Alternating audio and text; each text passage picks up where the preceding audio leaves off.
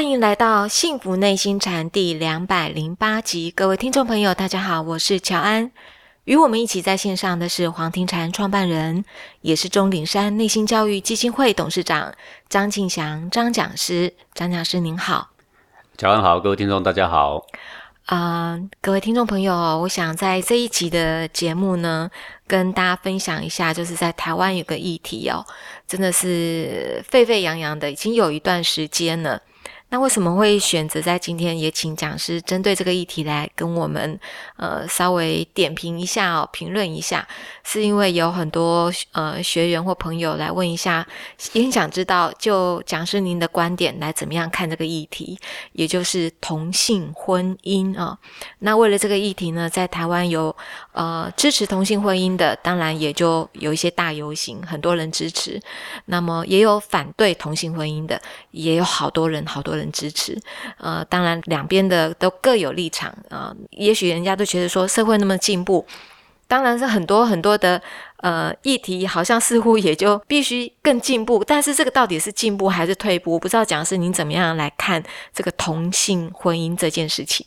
呃，这个男欢女爱啊，本来是自己自由的选择嘛，啊，是，呃，你喜欢什么样的人呢？然后每一个人呢，他的兴趣都不同，对不对？呃，但是呢，一谈到这个婚姻这个事情啊，它是跟国家民族啊的生存绝续是有关系的啊。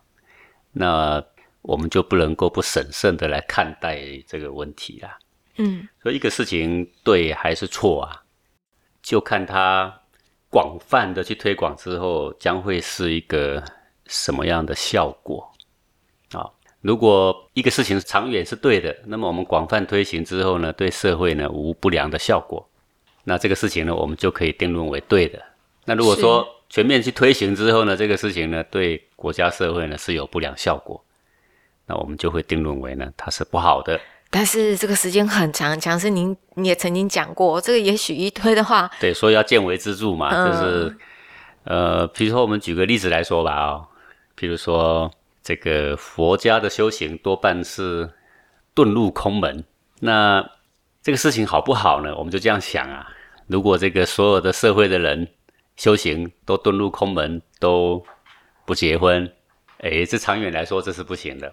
嗯，但是短期来说，对于这个让一个人暂时有个空间，清心寡欲，好好修行，从短时间来说呢，这个是可行的。但是从长时间来印证呢，哎，那五十年后地球上就没人了嘛？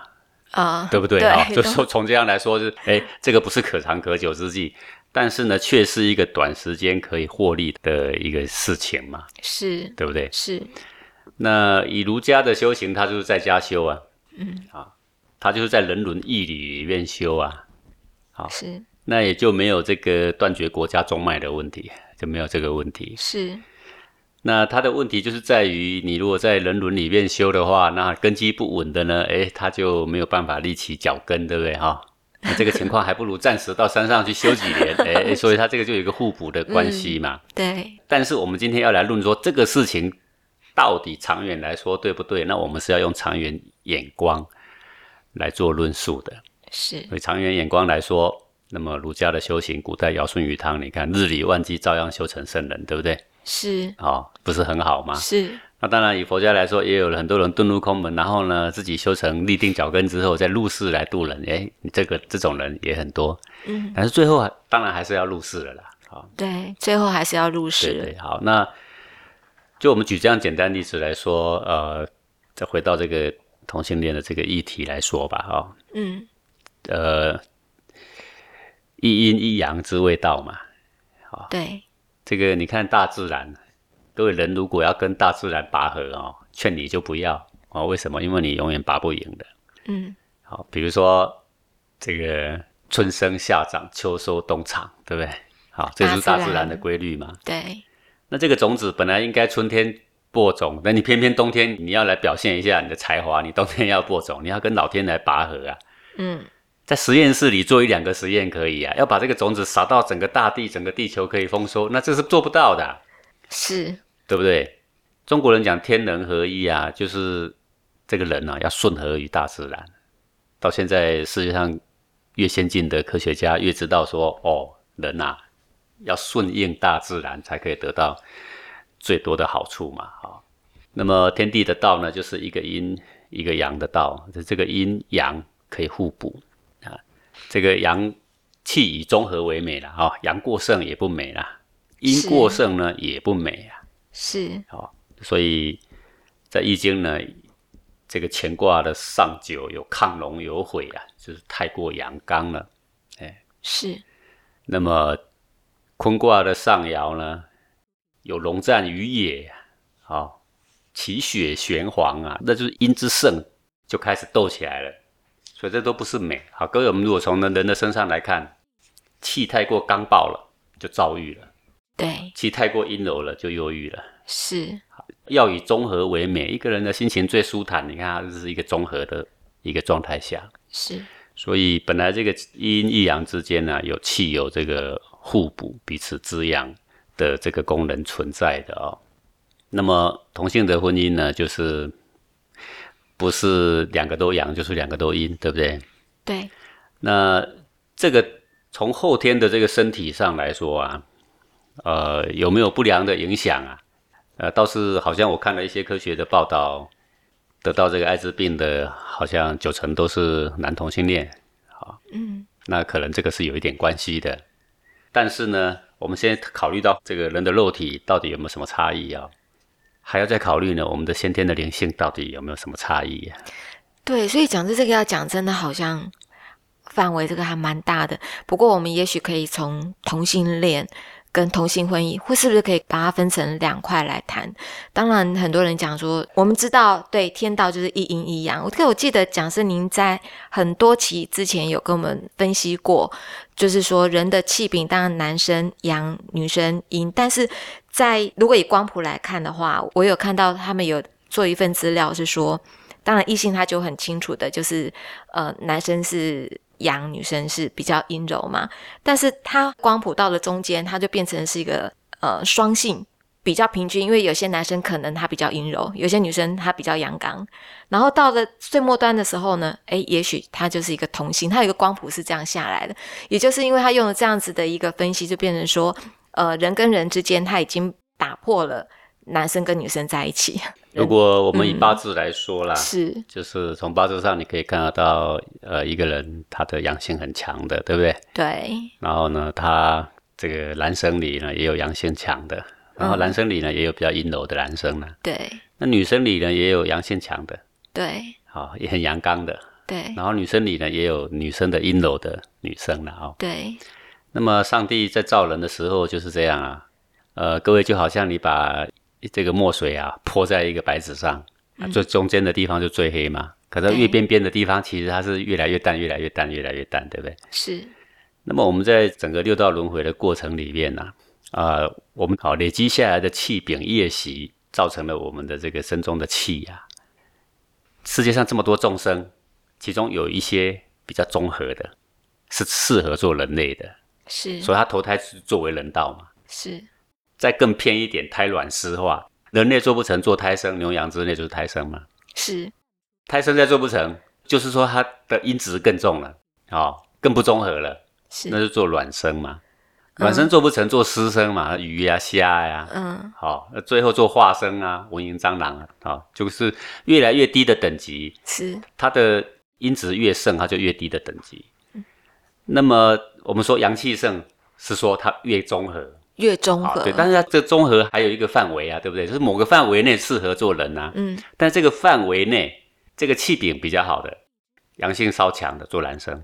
啊啊，是，我们把做人的这一块大分成两大块，嗯。有一块是做男生的，有一块做女生。嗯好，可是有一块做男生的这一块呢，有一些气禀是接近女生的，对，另外一半做女生的有一部分的气禀是接近男生的，嗯，是这样这，样了解意思啊？了解了，所以，即使是男生里面偏阴柔的那些男生，阳气还是比女生里面偏阳刚的那一些的阳性还要强。还要强，对，要不然他就不会做男生。嗯，好，这就是是气禀的自然了。是好，是，那么这个气禀的自然呢，既然已经分了阴阳了，那么一阴一阳之谓道，所以阴阳的构合呢，就有生生不息的功能。所以你看看它就可以呃，很明白的可以看到生小孩啦，对不对哈？哦，可以成长啦，有这种生育生殖的功能呐。那世上的万事不就是生生不息，就是靠这个生殖功能，不是吗？对。那么如果是同性的话，它非但是没有生殖功能啊，我们就先不要讲说领养不领养的问题了哈。基本上它就是没有生殖功能嘛，没有，对不对？你即使是领养，也是靠别人的生殖功能嘛，对，对不对？靠别人生殖功能来补足你而已嘛，对，借过来用用而已嘛。那不只是没有生殖功能，这两个在这个媾合的过程中，本身是同性相斥的。嗯，这个长期来说，也许在肉体上你还检查不出多大的差别，但是在这个法身，也就是内在那一股气柄上来说啊，它其实种下了一个不好的因素在里面哦，好，因为这个是相斥的，它彼此不能够媾合，不能够相互补正，不能够让气更综合，而是越偏于这个偏枯啊。哦，是越加的偏枯嘛？是。好，如果我们从这种气柄上的这种大自然的原理来说，它并不是一个好现象。另外，我们从这种生殖方面来说，这些事情是你越提倡。现在各位现在有一个，我觉得有一个不好的现象，就是大家把这个同性看成是一个时髦玩意儿。嗯。哎，好像越提倡越闹这个街头运动。喊得越大声，好像大家把它当时髦玩意儿在玩。就是本来他没有同性恋的这种倾向，也被诱发出一种想尝试看看，反正时髦一下嘛的这种想法。这会不会有呢？我想这个是现在的这种行为的人越来越多。嗯，对，讲师大概也跟您分享一下，就是现在我们可以看得到、观察得到的是说，因为大家都在讲说，我们就是要平等嘛，哈，所以任何的关系呢都不能歧视。那当然，对于同性这件事情也是。呃，刚刚讲是你们一讲，让我有个感觉，就是说，我们一直想要追求平等，但是讲师你刚刚讲了，我们要跟大自然怎么去跟他 讲说我们要平等呢？这个好像很难。嗯，但是现在呢，包括连就是在国小的教纲里面，已经也在教我们国小的小朋友认识什么叫做同性恋。也就是说，我们跟一个人相爱，他的对象已经不在于是男生或者是女生，呃，只要是两个人有互相有好感，就可以产生这份爱情。这个在国小课纲里面，诶，居然也有出现了。那么想当然了，很多小学生或者是中学生。他们开始就会去探讨：诶，我身为女生，那我是不是同性恋？我有没有可能去爱上跟我一样是女生的对象？所以也就讲是您讲的，现在这个现象是越来越普遍了。呃，可以说被诱发了了。他本来正常的成长，他是这种呃正常的一男一女的这种交往的倾向。嗯。但是当被注以时髦感的时候，那就会变成我为什么不行？我故意叛逆一下，我都要行，对不对？是，呃，那你说这个每一个人追求他的什么样的爱情是平等的？对你喜欢什么是平等的？是你想吃什么是平等的？你想看什么？你想用什么？这些都是可以自由选择的。那对于人来说，对于满足，又如我们的人类的性需求来说，你用什么方式去满足啊？这个也可以说是平等的。嗯哼。但是有些观念，它推行长远的话，它其实是动摇国本的。哇，这么严重！我讲一个例子，比如说现在的日本的这种整个国家的老龄化，嗯，这种老龄化，如果你实际到日本走一遭，就会发现整个国家空屋很多，哎，了无生趣，走在街上三分之一都是很老的老人是，那你说这又怎么样？我们就喜欢。问题是日本的下一代叫天天不应啊，叫地地不灵啊。这是为什么呢？因为很少数的年轻人养很多很多的老人，这就是整个社会的成本啊。那日本也花好多好大的精力要鼓励年轻人生啊，问题没有人敢生啊。为什么？因为这么大的负担，谁敢生嘛？连结婚都不敢。是。那么这个老龄化造成新一代已经接不上来。好，现在台湾也是这个问题。台湾你看，好多小学要废掉，好多国中、好多大学都要废掉。对。对不对？对。各位再继续看下去呢？它是整个国家的衰落，嗯，好，这本来这个生育是一个生生不息的一个基本的一个要求了，好，在国家来说，你要长久维持，必然也是这样嘛，是，所以这个问题呢，现在是出现这个征兆，但是如果我们要追本溯源，那其实当时观念是错在哪里？可能错在二十年、三十年前，那时候西风东渐，嗯，都鼓励晚婚，甚至鼓励不婚，好是，鼓励彼此，呃，只要谈谈恋爱。为什么我要这么早结婚呢？但是各位，我们如果从科学角度来说，一个女人最佳的生育的年龄，那也就是差不多二十岁、二十五岁左右啊。现在很少 二十所以，五但是现在你如，果这样子结婚被笑啊，为什么？这个就是观念整个错误啊。嗯，明明生理上是这个时间是生出生育出来的小孩是最健康的，对，对母亲也最健康，对小孩最健康。然后呢，你还没老的时候，小孩已经成长了，所以他就不会是老年社会，是对不对？是他的种族不会灭绝，这简直是种族灭绝的大计划啊、源自于一个当时认为很时髦的观念呢。当时确实很时髦啊，每一个人二十五岁，我干嘛结婚？我要多换几个男女朋友。我要到四十岁，你看，尤其是演艺界的人最喜欢示范这个。他都已经五十岁，他还是说我要单身，嗯我不结婚，这是我的自由。对了，这是你的自由，但是国家民族因为你这句话凋萎了，嗯，所以现在日本欲政乏力，是好、台湾也将是这样欲振乏力，越来越凋萎，对不对？是，这个就是没有人口红利了啊、现在大企业到各个国家投资，首先观察第一个有没有人口红利。这人口红利就是说年轻的人多不多？年轻的人如果越来越多，哎，以后我们就请得到老公嘛。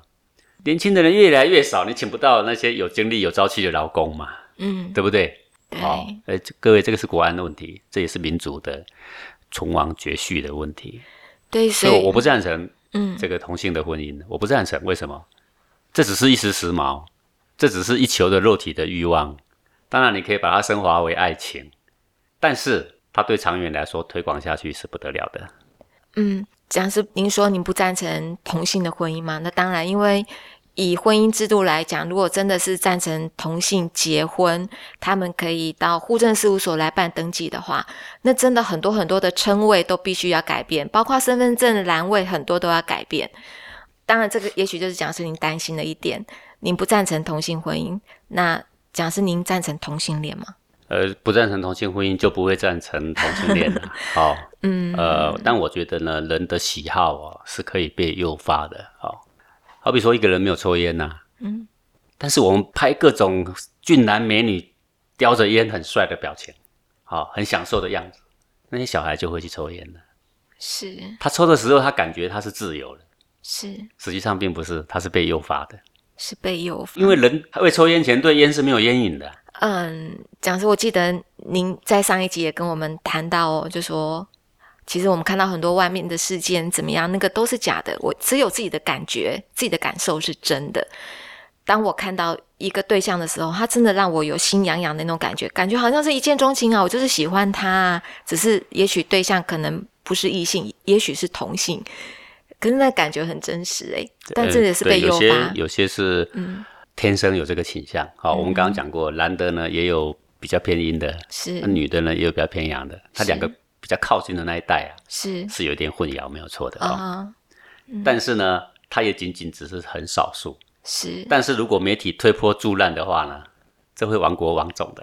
嗯对。我的意思是说，这有些事情可以做，不能说了我我。相信，如果我是十几岁的话，如果我可以知道探讨说我在感情这一块，我可以去想象，我可能是呃选择的机会不只是男生，也可以是女生，那当然就会诱发让我去想象更多。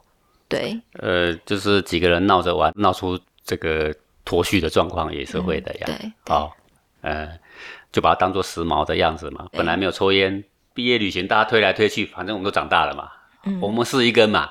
嗯，结果你一试了，下一根又推给你，再推几次给你，你烟瘾已经上来了，是然后就接着继续抽嘛。是，而且抽烟的人都说这是我的自由，我告诉你根本没有自由，因为你是被烟瘾控制的人，你谈什么自由，对不对？好，所以这个古圣先贤告诉我们的是，呃，这个革除心物啊，好、革正我们的良知嘛，哈、嗯呃，人不是没有欲望，但是可以把我们的欲望呢给它导正，哎，食色性也，哎，但是呢，不是说我们有欲望，我们都非得去满足它不可啦。是，比如说，我看到了一个别人的皮包很漂亮，我能够把它抢来嘛？不行的，对不对？嗯好，那有时候你看到一个人长得不错，你说全部都把他给抢回家嘛？也不行啊，你只能够欣赏欣赏而已嘛，对不对？是，好，就是一切呢还是要呃发乎情止乎礼啦。对，发乎情止乎礼。对，因为这个同性的问题啊，当然喜不喜欢是个人的喜好。我刚刚讲说有些事情这种状况自古以来就有，但就一直在可以做不能说的一个阶段。啊哈，那么你硬要去说他，等于在广告它，是，它就让他的这个危害的面积会扩大。是，这并不是好现象。是，好，那有一些人他是八字的问题，他是这个出生之后他就有这个倾向，他的阴阳的禀赋里边，他就会造成这个趋向。嗯哼，好，那尽管是如此，那那个为数人实在是不多了。呃，真的是有，但有了，是确实有，但是为数不多了。为数不好多。但这个可不可以导正呢？依然是可以导正的。嗯为什么呢？因为这个说开了呢，就是人的一一种性向的问题，性向里面还包含很多的就是性欲的问题。是，那人是不可能没有这个欲望的，是有这个欲望的，但是其实是可以导正的。好。是，那今天透过这个媒体啊，大量的推波助澜之后呢，这本来三分之二根本就跟这个无关的，五分之四跟这个事情是无关的，一推波助澜之后变成二分之一，嗯，那这个事情的危害就比三十年前以为晚婚是一种时髦，你晚婚是一种时髦，各位现在已经老了，人口呢已经很少了，那整个社会老龄化，对不对？对，那个受害者呢，就是当时那一批自以为时髦的人。是，然后疑惑到我们的下一代，我们的下一代很少的年轻人养很多的老人，是，对不对？是，所以这种情况呢，如果有远见的人，他可以预先的啊做长远的思考的话，纵使你个人是这样，但也不需要去推波助澜。所以讲是假设今天台湾通过了这个同性婚姻的这个法律的话，就您见为支柱，您来看，对这个疑惑将会在二三十年之后，会是更严重的人口的问题的面临。嗯，好，这是一个。呃，另外一个对于教育上呢，这个也是一个危机啦。怎么样危机呢？实际上，男女的权利是平等，没有错。但是男女是有别的。权利是平等，但是男女是有是啊，我们是有别。不，我黑人，你是白人，我们是有别呀、啊。就是黑跟白不一样，但是人都是人，人权是平等的，对不对？讲师，你得好好跟我们讲一下这个平等的概念，因为每个站上街头的，在争取权益的，都是说，因为我们要平等。平等就是说啊，如果这个我们现在有一个东西要分，然后我们两个都有权利，那我们俩都各有一半的权利，对不对？是那我们分的一样多，啊，这个就是平等啊。是，对，但是我要去选举，你有一张票，我有一张票，哎，这个就是平等啊，这个无需分男女啦。对啊。可是，但是有些事情要分男女，男女事实上个性是不同，体质不同，阴阳秉性都不同。哦，有的心理学家说，男的之所以阳刚，是因为小时候就被说你是男的，你是男的。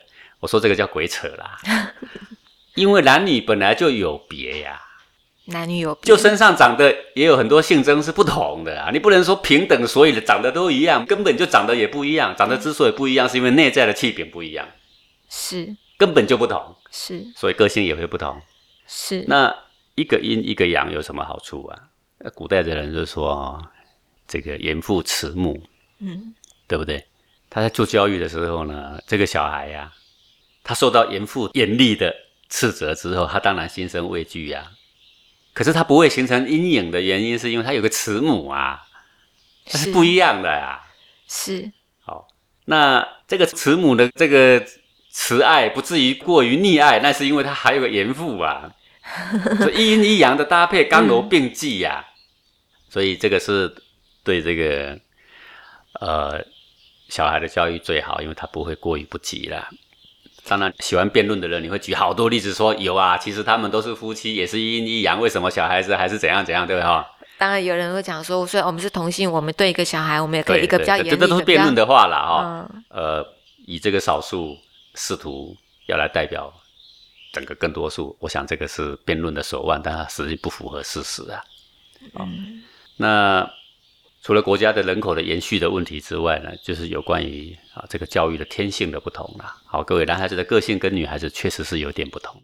嗯好，那对于小孩的这个整个教育来说呢，一个正常的家庭有阴有阳的，好刚柔并济的，对这个小孩呢是最好的。没错，谢谢谢谢讲师，您今天的当头棒喝哦。所以在这个节目的尾声呢，也想跟各位听众朋友分享一下密心课程还有小树苗课程在各地开课的讯息。